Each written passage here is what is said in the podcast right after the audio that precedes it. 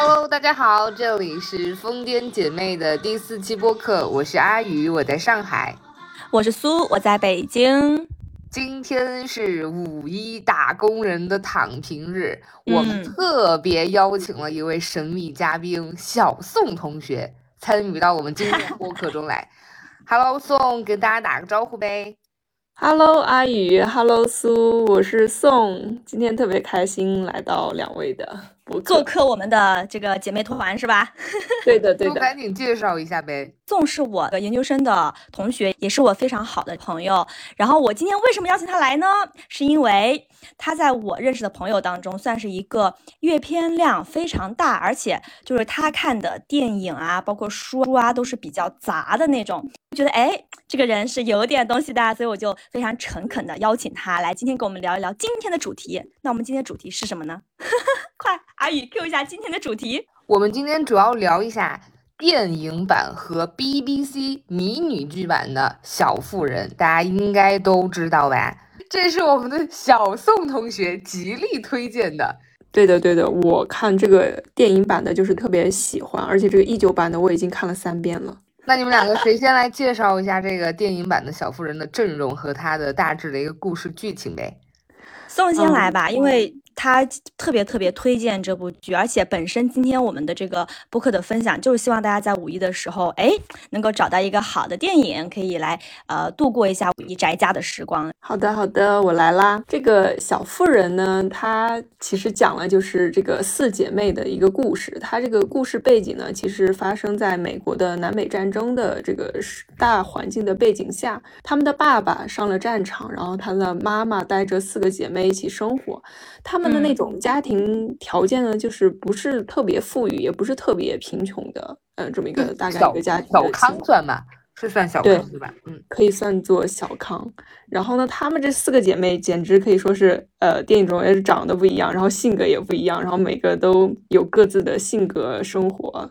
然后大姐呢叫梅格，她最后其实是选择了爱情，她嫁给了一个家庭老师，生活嗯过得稍微辛苦一点。但是我觉得她跟她的老公特别像《麦琪的礼物》里的那种，就是特别互相体谅各自的难处，特别温情。对的，对的。然后二姐乔呢，其实就是我们这个小妇人片子的女主角，她就是属于特别特立独行、有点男孩子气的一个女孩儿。然后特别喜欢写作，她也有这个天分嘛。她其实最后是放弃了和这个呃条件比较好的 Laurie 结婚，选择去到 Laurie，也就是我们的男主。对他后来选择去了到纽约来。来发展他的写作的这个事业，来赚取稿费来补贴家里。嗯，三妹呢叫贝斯，她就是比较乖乖女的一个角色，然后喜欢弹钢琴。但是最后呢，她就是感染了当时的一个病叫猩红热，最后去世的。然后四妹就是叫艾米，她和她的姑妈比较有钱，她在欧洲来学习画画。然后后面，她就意识到她的这个才华。不足以让他在这个社会上立足，也不能够完全让他经济独立，然后所以他就想要跻身上流社会来改变自己，改变自己的家庭。但是呢，最后他跟 Laurie 在一起了，其实也算是实现了他这个想法，因为 Laurie 他们家也是比较有钱的。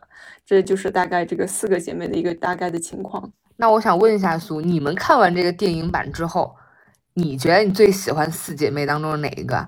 我觉得我还是比较喜欢巧。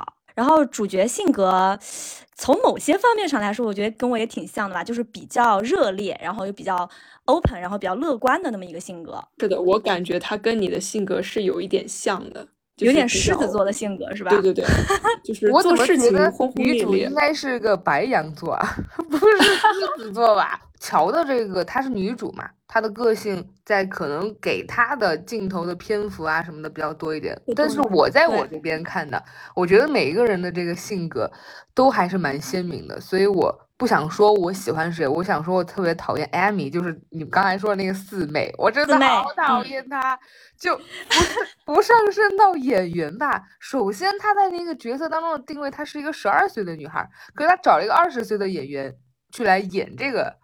他就是很成熟，可是你看他做的那些所有的那些作死的那些事情，非常的 childish，真的就特别有代入感。尤其是他由于赌气没带他去看那个话剧嘛，他一把一把火把他姐姐瞧的那个稿子厚厚一叠，烧了，对，烧了。我靠，我真的很想要去冲上去，把他给掐死，你知道吗？我还以为英版的那个演员可能我选的和电影的不一样，看来是一样的。我就在我们看的电影版里面也是，就是他的演员选的确实和就是小说里的这个有一点差距，尤其是年龄上，一眼就看上去会让人有点跳戏，你知道吗？那宋呢？四个姐妹，你最喜欢谁？我相对而言也是比较喜欢乔的，就是刚刚接着你们那个话头，我是觉得后期的这个小妹，她的这个性格跟她的形象是更加匹配一些的。前期确实会有一些让人比较讨厌的这个行为，跟她的脸有点对不上。电影的后期，她有自己的一些思想。展现出来会让我觉得，嗯，这个跟他的脸是对得上的，也有一些他自己，嗯，坚持跟追求的东西。但我觉得 BBC 版的对 Amy 的很多的这种形象的刻画不够丰满，所以如果没有看过原著，其实很难把这个。人的这种形象搞得很具体。阿宇，你看的是三集的版本嘛？其实比我们电影已经多了一个多小时了。那天我还跟宋讨论说，我觉得这个电影就是把女孩们的成长描述的过于仓促了。她每个人物的刻画都不是特别特别的细腻，但是她对乔的刻画是够的，因为本身是主角嘛。但其实剩下三个女孩，她的这个整个人物性格的刻画，我觉得是有一点匆忙了，就不够那么细腻。本来我还想着说，BBC 版本的是不是会。更细一些，就每给每个人物他的这个镜头也好，或者内容也好，会更细腻、更丰富一些。有吧？但是在整个 BBC 版里面，它特写镜头是很多的。其实我有一个错觉，因为我在看这个之前，我是没有看过电影版的。它开篇的时候，四姐妹在房间里面穿着她们的就当时的那种内衣嘛，就剪头发，作为圣诞礼物，每个人剪一小节头发寄过去给她的父亲。当时的那个画面，他其实想要拍出的是闺中姐妹打打闹闹剪头发，可是我当时产生这种错觉，我以为拍百合片，你知道吗？我看到后面，发现不好意思，我误会了，笑死。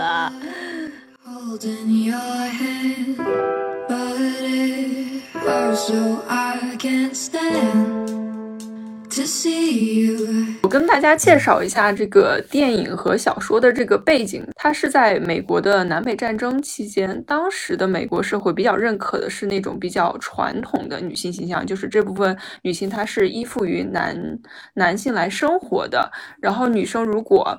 他想改变自己现有的社会地位，他只能通过结婚。就像电影中，Laurie，她其实在欧洲游历的时候碰到她的小妹，就是四妹，然后就开始质疑她，说你为什么要接受一个你自己不喜欢的人？Amy 就是四妹，她我觉得她这时候展现出来的一些思想是成熟过于 Laurie 的，就是 Amy 是这么反驳她的，说我只是一个女人，我没有办法赚钱谋生养家，然后我也没有办法。画画来养活我自己，然后对于我来说，他婚姻就是一道选择题。我觉得他这种思想其实代表了当时大部分的这个女性所处的一个地位。他们的选择大概就是 Amy 所讲的这个样子的。你刚才讲到这点，我就觉得 Amy 这个人物真的放到现代来说，都是一个头脑非常清楚的人。对的，对的，因为他属于南北战争这个期间，嗯，同时这个资产阶级可是可能也是在发展的一个时候，也出现了一批像她二姐乔这样的女性选择。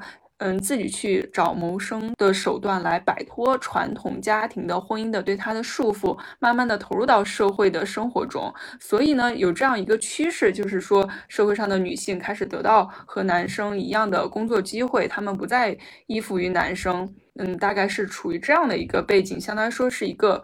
在变化的一个环境中，嗯嗯，就整个小说其实是讲的是一个亲情和一个大的女性独立，包括女性和婚姻之间的一些思考的一个组合内容。对对对，我在这里想和大家补充一下，就是这个作者呃，路易莎，她写这个小妇人这个这本书的时候，很大程度上都是以他自己的生活为原型的。当然，他自己就是刚才我们一直说到的乔。乔就是他自己一个生活的一个影射，而刚才我们说到的他的姐姐 Meg 就是非常善良、非常可爱，然后嫁给了一个收入并不是特别高的乡村教师、家庭教师的。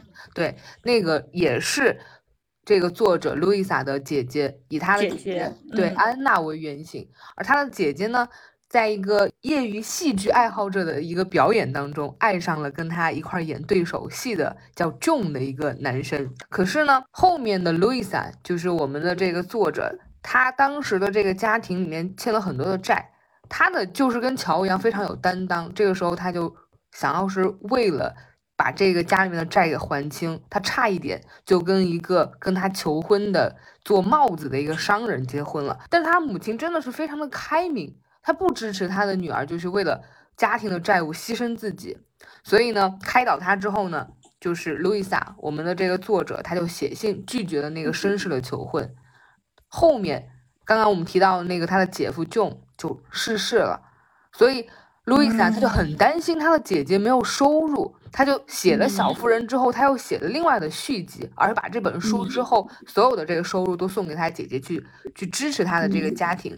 然后我们刚才说到的这个 Beth 就是得猩红热的那个妹妹的话，她也是在现实生活中为了去帮助别人，她感染了猩红热。然后去世了，死的时候不到二十三，也是非常非常年轻的。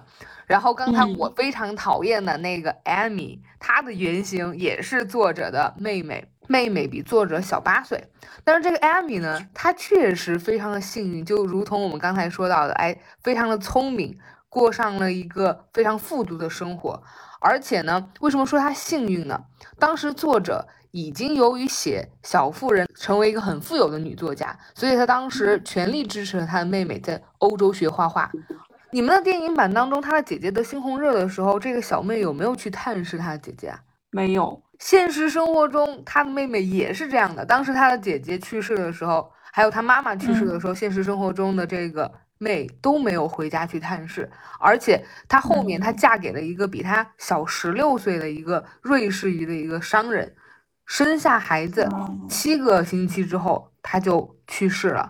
就是小妹，现实生活中的小妹，其实啊，结婚之后的生活就是没有持续太久，她就去世了。后后面后人就证明说，哎，当时她的老公跟她结婚嘛，因为她老公其实比那她小很多的，小十六岁的，是看上了他的姐姐很有钱、很有名气，想要夺走他的这个财产，这是后人去取证，然后就说这个事情。我现在觉得他们现实生活中的好像跟小妇人来比更加精彩了。是，听完之后是这么觉着。对，然后到 Laurie，Laurie 的这个原型，她其实跟这个作者的妹妹 Amy。真正现实生活中是没有任何关系的。Laurie 的原型其实是我们的这个作者 Louisa，在年轻时候她在瑞士遇到的一个很年轻的一个波兰音乐家，然后他很亲切的称他为 Lady。这个 Lady 这个名字，你们记得在电影里面就是对根据这个 Lady 给他命名了一个昵称叫 Teddy Laurie。他们两个认识的时候，哎，妥妥的姐弟恋友情。当时路易莎三十二岁了，但是这个 Lady 才二十一岁，但是差十一岁。你想想那个年代，女性的地位那么低，而且女方比男方大十几岁，这种结合不太现实。而且男方当时的这个家庭是有一些负债累累的，可是女方的家庭条件还不错，所以这种现实，他们当时没有在一块儿。但那个男的远渡重洋，从欧洲跑到美国去找我们的作者了。可是当时我们的作者已经决定，哎，他要独身了，他不结婚，所以又把他给拒绝了。所以我们的这个作者应该是终身都没有结婚的。对，而且他把他所有的这些私人的这些情况都想要藏匿起来，不想让别人知道。这个男方其实中间有好几次家道中落，就一下子富起来，然后又。呃，破产又富起来，都是由我们作者在后面偷偷资助的。他去世之后，有人去采访了这个男的，他才站出来把这些事情都讲出来。这些都是作者在生前不愿意让别人知道一些私人的事情。刚刚听阿宇，嗯，说了原型的故事，我这里想衍生一点。就是我在小的时候看了《傲慢与偏见》，可能大家也比较熟悉这个故事。就是女主角伊丽莎白和达西先生有一个很好的结局，那是因为故事里的达西先生很有钱。然后我其实也猜哈，他也是为了弥补他原型作者的一些遗憾。我是后面上大学的时候才看了个电影，成为简·奥斯汀。他其实就是讲了《傲慢与偏见》的这本书的女主，她在真实的生活中发生了什么？她遇到了她的达西先生，但是达西先生没有钱，就是非常遗憾的，就是他们俩没有一个很好的结局。其实我就在想啊，我们这些。女主角就是她的原型的故事，她和她书中的女主角一样的美好、独立、有才华，但是他们世俗上来说，他们没有收获一个很美好的婚姻，这也是让我觉得比较遗憾的。刚刚阿月聊到原型的妹妹，其实也是得了猩红热，然后剧中呢，三妹其实她是去照顾。邻居家患病的婴儿被传染了猩红热，所以我这里也想延伸一下，聊一下猩红热这个病。嗯，当时发现他的三妹有这个病的时候，当时好像是问了一下，然后他的小妹艾米是没有得过的，所以就相当于被隔离了起来，去了他亲戚家。嗯，因为他没有抗体，容易感染嘛。对的，对的。然后当时能看到猩红热的最明显的症状就是高热，甚至会。比较严重的话，会伤害到心脏，有一定的死亡率。海伦·凯勒他在小的时候，就是一岁多的时候，也是得了这个猩红热这个病，他也是发高热，伤害到了他的视力和听力。所以贝斯就是他这个三妹，嗯，当年其实是好了，但最后是因为非常严重的后遗症才去世的。因为那个时候好像猩红热还挺严重的，因为那个那会儿好像还没有那个抗生素，对对对，就是没有抗生素。然后我也去查到了青霉素作为这个非常有效的抗生素，是一九二八年才被发明的，也是因为二战的时候才用于临床，用到人的身上。所以当时其实针对猩红热没有很好的特效药，是不是有点和现在的疫情是挺那个相似的？就是高热嘛。所以现在我跟苏所处的北京也是有新一轮的疫情嘛。所以我们别说了，上海人还在这儿呢，上海人在这儿都不想说话了，在这都蹲了四十多天了。可能是因为我跟苏最近才感受比较多一些。你们你们在北京的就不要再在上海的面前说疫情了，真是找打吧。但是我这个真的有一点感想啊，就是一代人都有一代人的使命，就是可能疫情这一波不是一个短期内就能快速解决的，就像很多特效药什么的都是在很很久之后才有发明家发明出来。那我们可能确实是有有承担这个责任，整个社会也好，我们这一代也好，它虽然改变了我们很多，它真的改变了我们很多。就是在历史的长河中，其实我们人一直和这种微生物是一起共生的。然后微生物对人的这种侵扰呀，包括对历史事件、人的呃重要历史事件、政治、经济等等的改变，其实是一直存在的。然后我是前段时间接触到一本书，也挺有意思的，就是《八卦医学史》。啊然后它的一个八卦医学史。就一听名字就不是什么正史，对吧？它的作者是一个医生，嗯，是一个烧伤科的医生。他其实是站的角度是不一样的嘛。他其实就说他是回顾了一些历史上的某些事件，他站在某个历史的某个节点上来看，其实历史上某个非常关键的人物，嗯，他是得了某个病，然后这个历史哎，他就朝着这个方向来发展了。其实就是说。如果不生病的话，嗯，对，如果不生病的话，历史可能不是我们现在看到的样子，它可能是不一样的样子。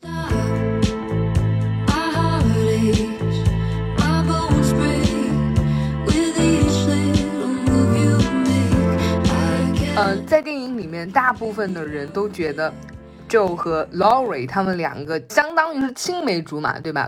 可是 Joe 在拒绝 Laurie 三次之后，Laurie 跟他的妹妹在一块儿了。很多人觉得他们两个这两对 CP 没有最后有一个好的这个结局，有一些遗憾。你们两个怎么想的？我插一句啊，其实，在英剧里他是拒绝了他三次，是吗？但是在我们这些电影里，其实没有那么多，是吧？宋，对他认认真真拒绝他一次，他是他们呃，在他姐姐婚礼后有一次长谈。对，有一次告白的一个场景在，那个场景绝美，但是就一次，所以 BBC 版本还是更详细一些的描述的。其实也没有那么详细，有一次他们两个在一块儿喝了一点红酒嘛，然后氛围有一点的暧昧，所以 Laurie 就 kiss 了一下 Joe，然后后面第三次，是吗？对，竟然还有这种桥段，但是他们两个就像是两个兄弟就喝多了酒，不小心 kiss 了一下，马上被乔给制止了。然后后面在街上，呃，对，乔想要去出版商去把他的那个稿子拿过去出版的时候，就被呃那个 Laurie 看到了，就在路边的时候看到他又准备想要亲他的时候，被他义正言辞的给拒绝了。然后后面是。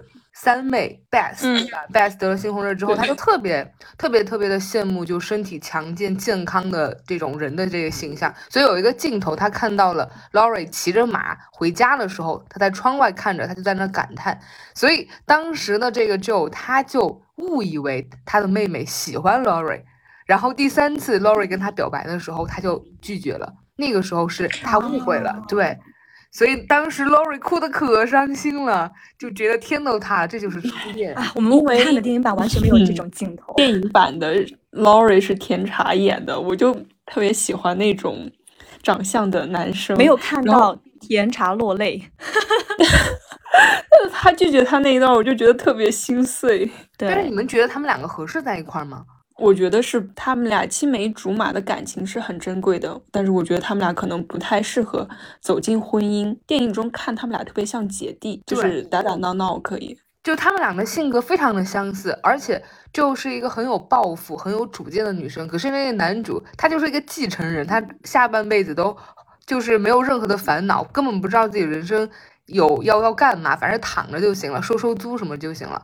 我在这边这个版本里面看到的，我觉得他们两个又倔强，又很爱自由，很潇洒，两个非常像的人是没有办法走入婚姻的，更适合当好朋友。但我觉得他们挺适合谈恋爱的，就是你看着就很甜呀。在 BBC 版的男主要跟他真的谈恋爱，就是各种受虐倾向了，因为女方实在太强势了。啊，那我们在电影版里其实还好哈。对对，虽然可能你们觉得说看起来像兄妹，但是我觉得看起来其实是让我觉得很甜的呀，就是姐弟的。我觉得像姐弟啊，就是有那种男女之间的那种微妙的那种感觉，还是看的挺挺挺爽的。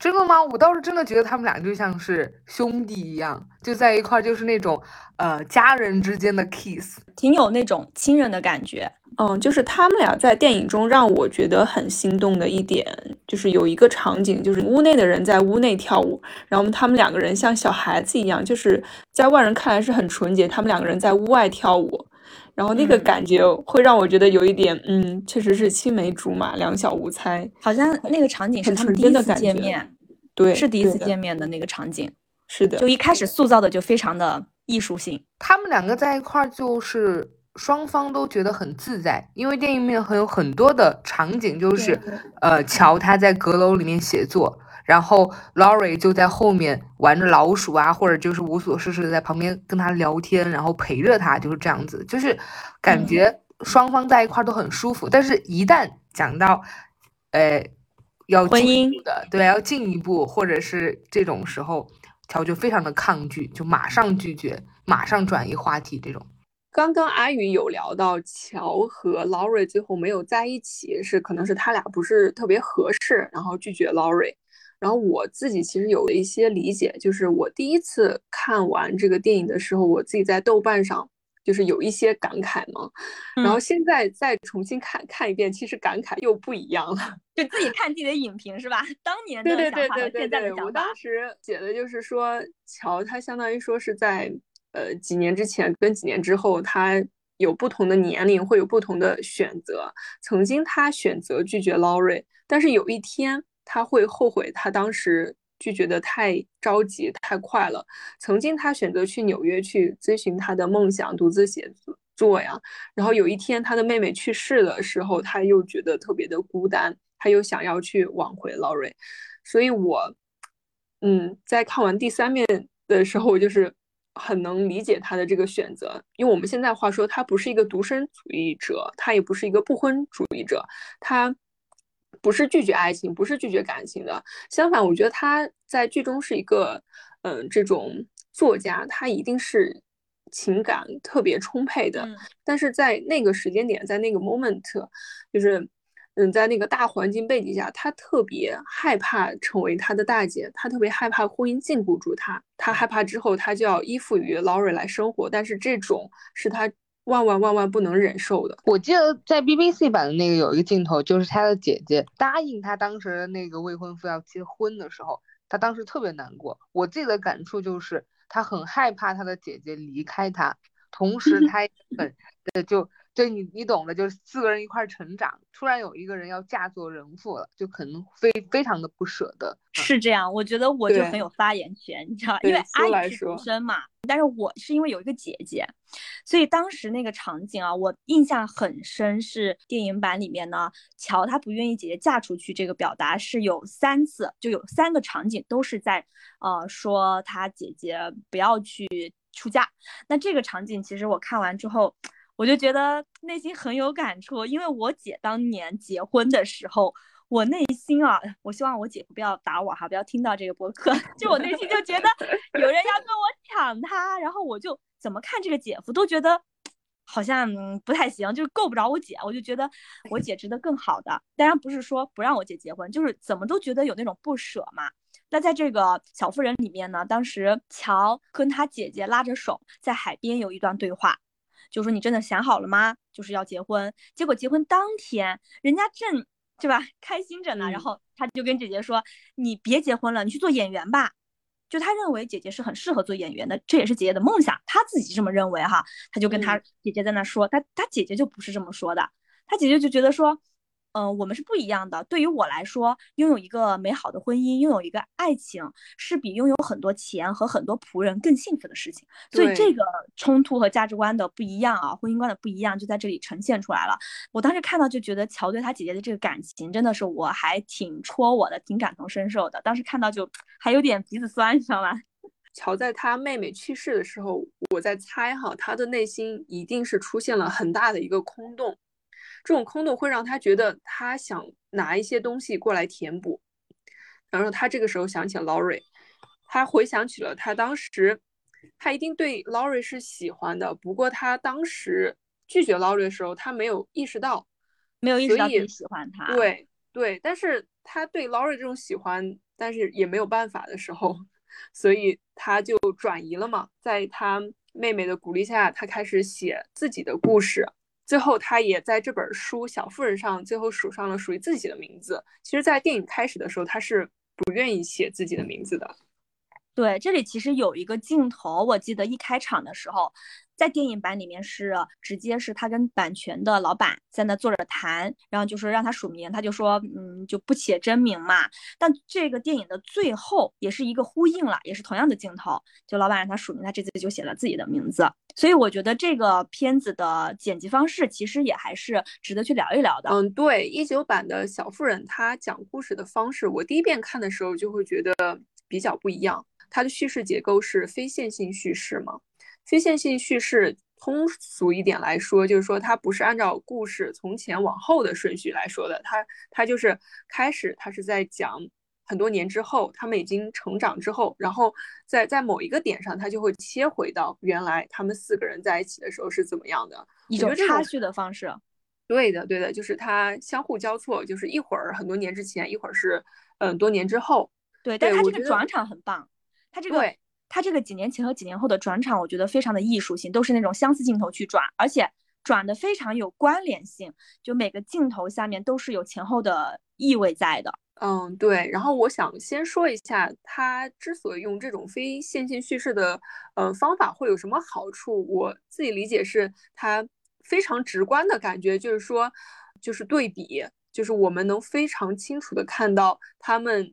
在长大之前跟长大后，他们的想法、他们所处的境遇、他们的心境的这种改变，而且，嗯，通过就是通过色调来区分，在他们还是小女孩的话，色调就是偏暖的、暖黄色的色调，然后其实也代表着他们俩、他们四个人对未来其实是很有很多不确定性的，他们对未来的这种憧憬都包含在了这种黄色的色调里，然后长大之后，色调就比较偏冷。写实一些，然后除了贝斯，除了三妹，她们其他几个姐妹都是各自离开了家里。嗯，除了它的色调非常的特色吸引人之外，它里面的很多转场，我刚才讲到我印象特别深的一幕啊，就是在三妹去世的时候，有一个转场很棒，就是去世之前和去世之后，然后用女主角的一个守在病床前，闭上眼睛。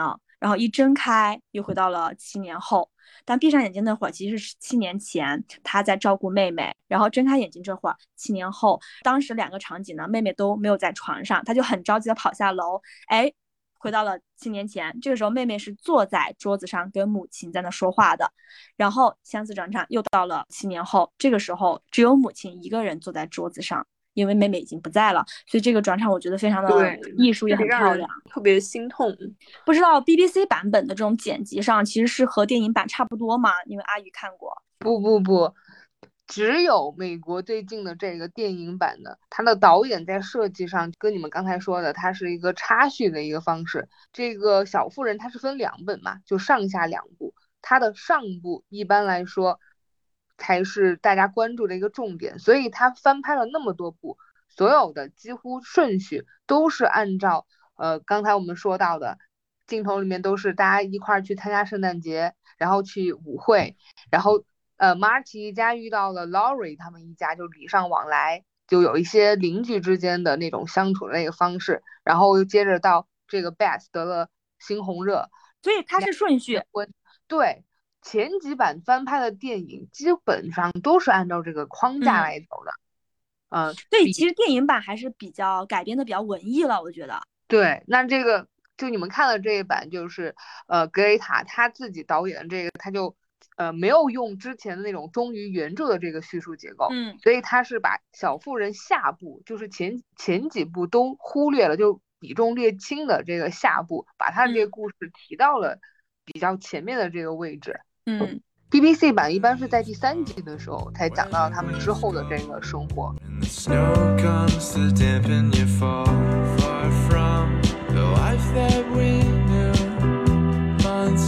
其实除了导演整个艺术上的改编之外，我觉得这个电影版非常非常吸引我的还有一个点就是它的服装。哎，对的对的，它的服装是获得了最佳奥斯卡的最佳服装奖的，很有特色。而且这个电影的服装设计师呢是呃杜兰嘛，他曾经为这个《傲慢与偏见》呀，然后《赎罪》他们都设计过服装，他也曾经得过那个奥斯卡最佳服装设计奖的，这是他就第二个奖了。而他在设计的时候，其实是参考了一些呃原著啊，包括一些印象派的一些画作，他给每个人物都设定了这种符合自己人物的这种色调和服装的风格。但我整体去看他们当时的那个年代的衣服，真的是好有品味呀。就那种十九世纪的那种女性的优雅和魅力，全剧当中，我不知道你们有没有注意看，它其实最多的就是那个马甲和斗篷。我不知道英剧是不是这样啊？对的，对的，对对，因为当时呢是处于英国维多利亚女王统治的时期，整个英国的文化在欧美影响力其实还蛮大的。然后维多利亚时期，哎，刚好是一个时尚萌芽的时期。那当时的女性最时尚的造型就是那种大摆的伞裙啊、细腰啊。这种紧身束腰的样子，突出女性的那种线条感。那个时期的穿衣系统是非常复杂的，有马甲呀、裙撑、裙面、上衣很多。但是乔就我们的女主角，她的服装搭配呢，基本上设计师没有让她有全套的搭配。我觉得这里也可以凸显出她的性格，她不是那种遵守一步一步、一套一套的那种传统女性，她有自己的想法，所以她在服装上都不会说全套完备的穿着出来。对，那她的随性一些。对，其实它里面四个姐妹，我觉得设计师对每个姐妹的设计都还是很用心的。然后包括大姐是前面讲到，她是比较温柔传统，渴望爱情嘛。她的衣服里面有很多那种蕾丝的元素，而且你们有没有印象？她去参加舞会的时候，也是借了一条粉色的裙子，就非常的温柔。然后她改的也很浮夸。其实当时也是因为她想进入上流社会参加舞会嘛，所以她就配了那样的服饰。但是后来呢，哎，很有意思。他找到了自己想要的，就是想要一个非常质朴和长久的婚姻爱情，所以他结婚时候的那套服装其实反而很质朴简单，我觉得也是映射出他心态的一个转变。然后女主的衣服，我觉得非常的，哎呀，合我的口味，因为它整个色调就是那种棕色、黄色还有红色，很热烈的感觉，而且她的装扮都偏干练。都是那种老式的西装呀，稍微宽松一点呀，或者是有一些紧身的马甲，然后非常的那种男孩子的气质，很飒，很少穿那种紧身胸衣。我觉得这里也是希望有那种塑造出他性格是非常向往自由，然后没有约束感，不拘于传统的这种性格。我觉得 June 他把那个叠搭玩的透透的，很多奇奇怪怪的叠搭穿在他身上，哎，真的是别有一种美感啊！比如说宽松的这种复古西装配个马甲，然后马甲呢你又配个伞裙，就是感觉就是优雅又有英气。在电影里面有一个场景是男主跟她告白，那场场景他穿的就是一个马甲叠加西装，然后再加上一个红色的丝巾，哎，我觉得还挺俏皮的。关键是仔细观察一下，你会发现当时女主穿的那个黄色的马甲，其实男主在剧里面也穿过，他们是互换衣服的。哦，这个细节我这里没有，因为设计师。他故意设计这么一个衣服互换，可能眼尖的人会看出来。他其实解释说，他这个目的不是说为了，嗯，对吧？省服装费，他其实是想强调人与人之间的这种流动性，尤其是男女主角之间。我们前面也讲到，他们是非常认同彼此的，两个人都是非常相似的人嘛，所以他们愿意分享彼此的衣服。它其实是跟剧情有相关性的，我觉得这个埋的还挺深的。所以他们适合做兄弟，不适合做夫妻。换衣服是吗？对。就得猩红热去世的那个妹妹贝斯，她其实很居家，她的衣服就是非常的卡哇伊那种感觉，很童真稚嫩。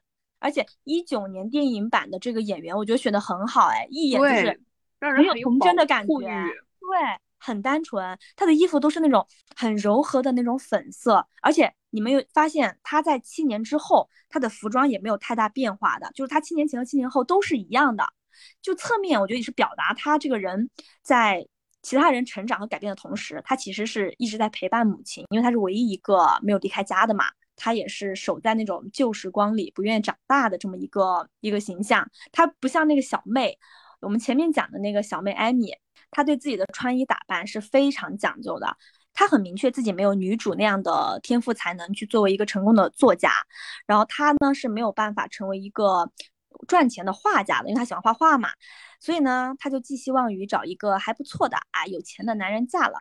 我觉得这也是前面他的姑母对他的影响吧，让他觉得他可能需要靠嫁一个不错的男人来维持自己的体面和尊贵，所以他在哪都很注意自己的装扮。我特别特别想吐槽，就是在他三妹的葬礼上，我当时看一九版本的时候，我真的是。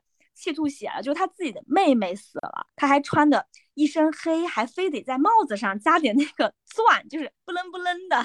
然后我觉得这女的够可以呀。那我不知道她在那个 BBC 的版本里面是不是这样的。她就是一个特别会打扮，然后非常聪明，甚至有一些就是比较小时候比较任性。但是这样的女生，你说在现实生活中当然会嫁得很好，对吧？可成功了是吧？对。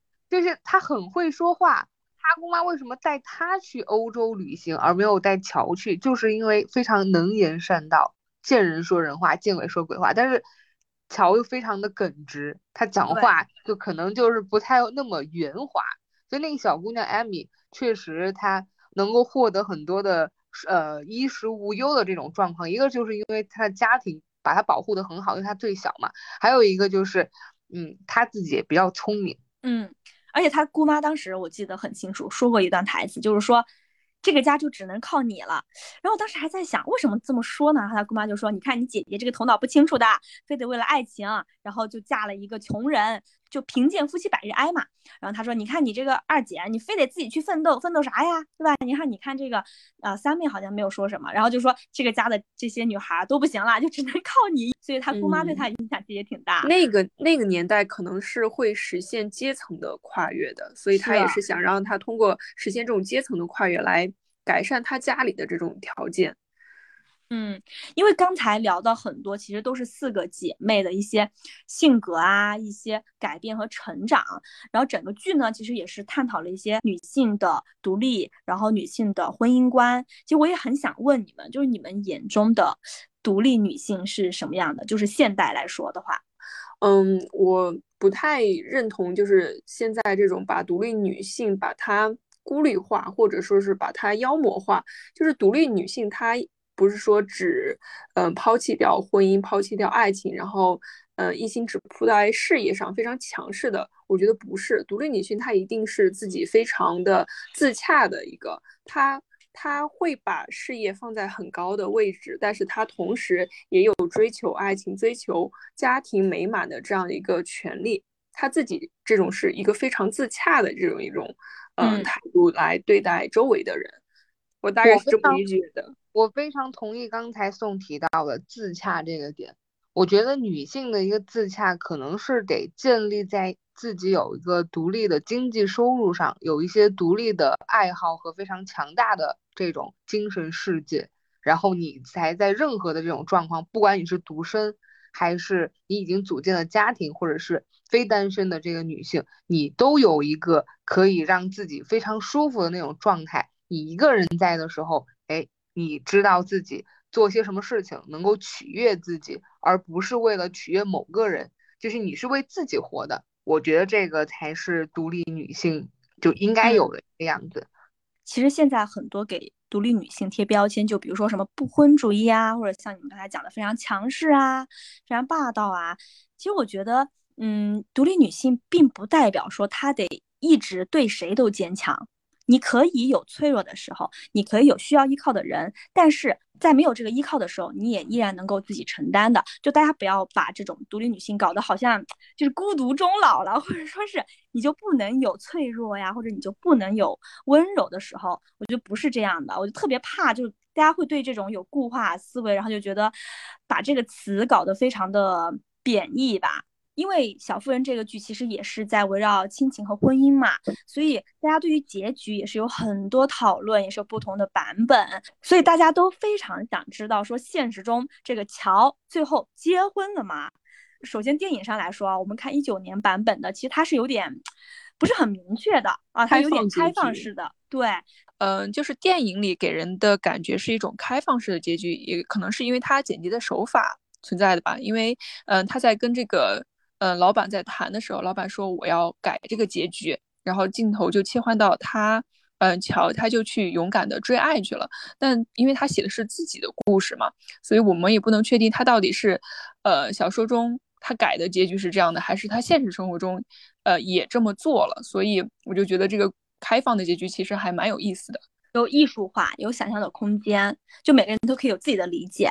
但是我不知道在小说和那个 BBC 版本。他的结局是怎么样的？阿宇可以给我们透露一下。其实刚才你们提到的这个巴尔教授，就是乔最后的这个归宿。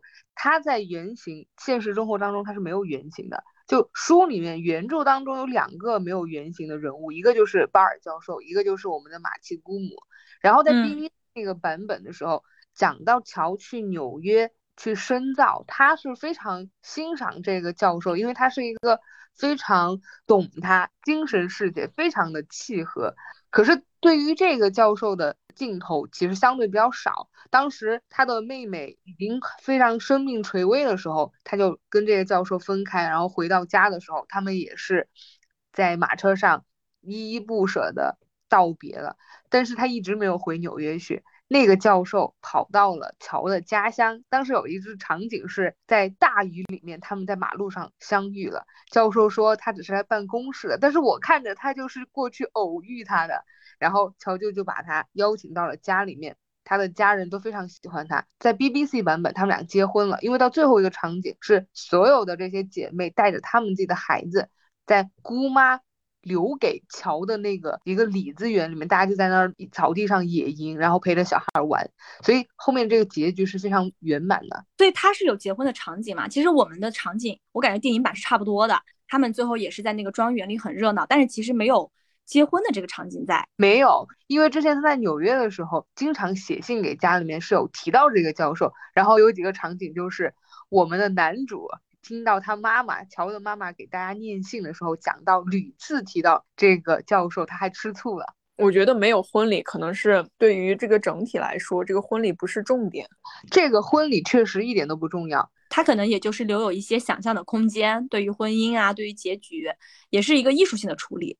就是在电影版里面，乔的扮演者是艾玛沃森吗？电影版是罗南，艾玛沃森演是他大姐。艾玛沃森演的是大姐，我还以为她演的是乔呢。在 BBC 版里面的乔的扮演者也是大有来头的，他的爸爸妈妈你们肯定知道，他爸爸是伊桑霍克，他妈妈是呃乌玛瑟曼。伊桑霍克，你们可能就听外国名，可能一下子没反应过来，就是他演那个《爱在黎明》黄，《爱在黎爱在黎明明破晓对前啊，对对对。然后他妈你肯定知道，就是杀死 Bill，杀啊死 Bill 就跳舞那段非常经典那个乌玛瑟曼，你没有？如果你们哦看了 BBC 版的，一看他女儿，你就哎感觉跟他妈长得非很常像是吗？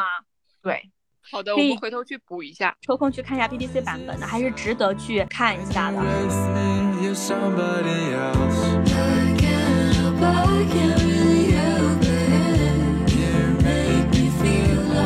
OK，那我们今天呢，给大家推荐的是《小妇人》这一部影视作品，其实它也是有原版小说的。大家听完我们的介绍之后，如果说还对原版是很感兴趣的，我觉得是可以去看一下。英剧的话是有三集，相对来说呢，它的故事线包括它的人物刻画会更丰富一些。那像一九年版本的呢，是一个两个多小时的电影，但是它可能对于人物的成长啊描述的会稍微快速一些。大家在五一期间宅在家没有事的时候，可以听一听我跟阿宇上一期的书单分享，还有我们今天这一期的小妇人电影分享。对的，期待大家可以度过一个非常闲适、非常 chill 的五一假期。今天也很感谢宋做客我们疯癫姐妹，然后给我们带来非常谢谢精宋彩的分谢谢享。谢谢 OK，今天的疯癫姐妹就到这里喽，祝大家假期愉快，拜拜拜拜。拜拜。when you